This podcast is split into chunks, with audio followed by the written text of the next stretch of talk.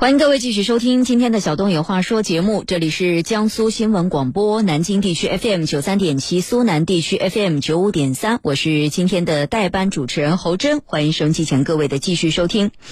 最近，江苏省自然资源厅会同江苏省地方金融监督管理局等部门联合印发了关于在全省推行代押过户。提升不动产登记与金融便民利企服务水平的通知，该文件呢是全国首个省级自然资源部门联合相关金融监管部门出台的代押过户规范性文件。通知对代押过户提出了怎样的规范要求呢？除了说对于二手房可以实行代押过户，那么未来还会延伸到哪些应用场景当中呢？我们来听一听江苏台记者江其慧。和刘正泽发回的报道，代押过户是指对存在抵押的不动产需要上市交易的，卖方可不需要先归还原有房贷就可以完成过户登记，买方可代抵押过户获取金融贷款。此前，省内已有南京、无锡、苏州、泰兴等地推出或试点不动产代押过户服务，但各地做法有所差异。南京市不动产登记中心康新颖告诉记者。我们实现房屋带抵押过户的情况下，同步办理我们的新购房抵押设立登记，重提交一次材料，在一个窗口实现不办理我们买卖双方的一个交易成本，无需筹措资金来呃进先行垫付，降低了他们的一个交易风险，无需将原抵押注销这一环节，更进一步的缩短了整个的办理周期。省自然资源厅确权登记局局长谭静表示，传统过户模式下，卖方赎楼往往需要通过担保公司提供短期大额资金，担保公司收取担保费、利息。对卖方而言，资金筹措成本较高，且因为交易流程较长，买卖双方交易风险相对较大，急需在更高层面规范不动产代押过户工作，更好保障交易双方和抵押权人利益。第二个呢，我们是发现，凡是有探索的地方呢，他们形成了一些好的经验，但是呢，也是有一些困惑。对于这些好的经验呢，我们需要把它上升为全省的做法；而对于困惑呢，则需要文件来做进一步的规范和答疑。认为我们应该这个时候加强顶层制度的设计，来推动。规范和明确代押过户以及不动产登记的一个政策，不断实现人民对美好生活的向往。通知的印发实施将助力不动产登记工作和贷款审批业务的协同推进。对于登记和银行贷款审批业务的衔接，谭静说：“要形成闭环无缝的办事流程，共建风险防范的机制，代押过户呢更加安全，加强登记与贷款审批业务的协同，要用好一窗受理。”线上登记以及便捷的信贷产品，让代押过户更方便。要共同开展跨行和涉公积金业务，让代押过户更全面。除了对二手房可实行代押过户，此次通知还进一步延伸了其应用场景，提出代押过户也可以应用于企业不动产转移、不良资产处置、房产司法拍卖等场景，并强调在加强不动产代押过户风险防控的基础上，不动产登记机构要与银行金融机构建立预警防控机制，提供多种保障交易资金安全方式，推动降低当事人交易成本。在今年八月份。济南是全国首先推出的二手房代押过户的登记模式。从那之后呢，我们又陆续看到深圳、南京、苏州、福州、昆明、连云港等十多个城市在二手房的交易当中用了这种代押过户的模式。今年的九月十五号，人民银行广州分行下发关于鼓励推广二手房代押过户模式有关事宜的通知。明确鼓励二手房代押过户模式，并且要求广东省内各中心支行要在因城施策框架下，积极向地方政府提出二手房代押过户的建议，配合相关部门做好制度制定和政策宣传工作。所谓的代押过户，其实就是指说，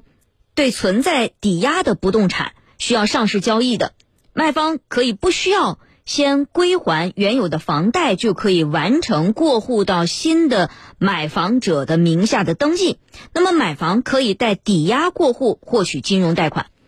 如果说在传统的二手房交易过程当中，这套房子它的贷款还没有还清。那么手续相对是很繁琐的。首先，卖方他得先提前筹集资金，把原来这个房子有的贷款先给还掉了，然后才能解除原有的抵押，才能够去拿去办理过户的手续。那么，往往这个资金的筹措可能是需要买方来提供，那么这就增加了买方的一些成本了。代押过户语法也是有据的，《民法典》第四百零六条规定，抵押期间，抵押人可以转让抵押财产，抵押财产转让的抵押权不受影响。好，那具体该怎么操作呢？啊，按照目前几个开始实行的地方的实践来看，大致上这个代押过户是分为三步。第一步是银行先行为买家放款啊，款项是由公证处来提存的，担保公司为买家向银行出具保保函，放款银行在收到保函之后呢，就为买家发放按揭贷款，这第一步。第二步，买卖双方办理房产过户转移登记，放款银行为买家再办理抵押。第三步，公证处向卖家归还贷款，用于解除抵押，结束了。啊，听起来也不是特别的复杂。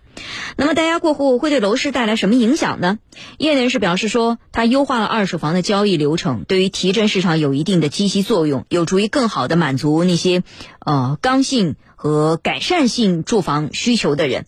那么，对于卖方来说，一方面首先可以省下费用啊，你先省下还贷的费用。过去的二手房交易模式下，你是需要先筹集到资金，把欠银行的贷款先要结清才能够去过户的啊。那另外一方面还省了时间，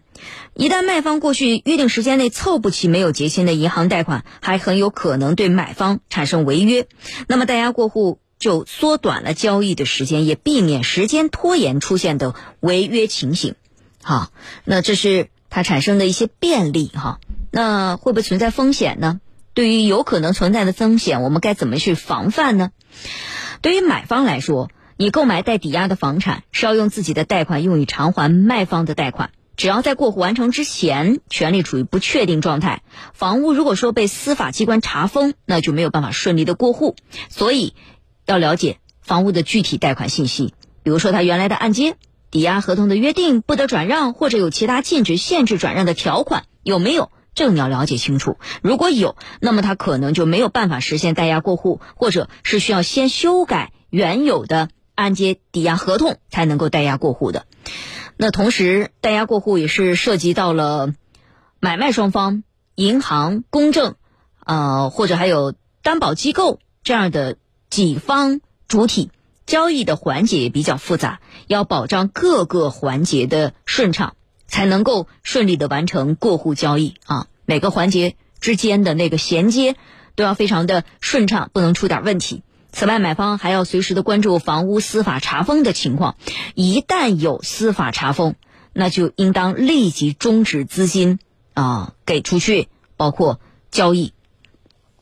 现在，呃，二手房市场的预期呢，已经开始出现了一些啊回升。根据贝壳研究院二手房市场半年报的显示，今年二季度成交量较二零二零年和二零二一年同期分别下降了百分之三十二、百分之三十六。上半年交易量比二零二零和二零二一年同期下降了百分之六和百分之四十。那么，贝壳研究院的监测数据显示说，七月二手房成交量环比稳中有升啊，八月。呃，和上个月相比，活跃度有所减弱，但是同比连续第二个月增长，并且增幅在扩大。上海易居房地产研究院总监严跃进说：“代押过户对于激活房东积极挂牌和出售二手房等是具有积极的作用的，二手房的出售信心和活跃度有所增加。那么，对于购房需求，尤其是改善性购房需求的释放，具有积极的作用。”啊，具有积极的作用。那么，它对于呃盘活二手房的资源、加快二手房的流通、以二手房交易活跃带动一手房交易活跃等方面啊，都会带来一些积极的影响。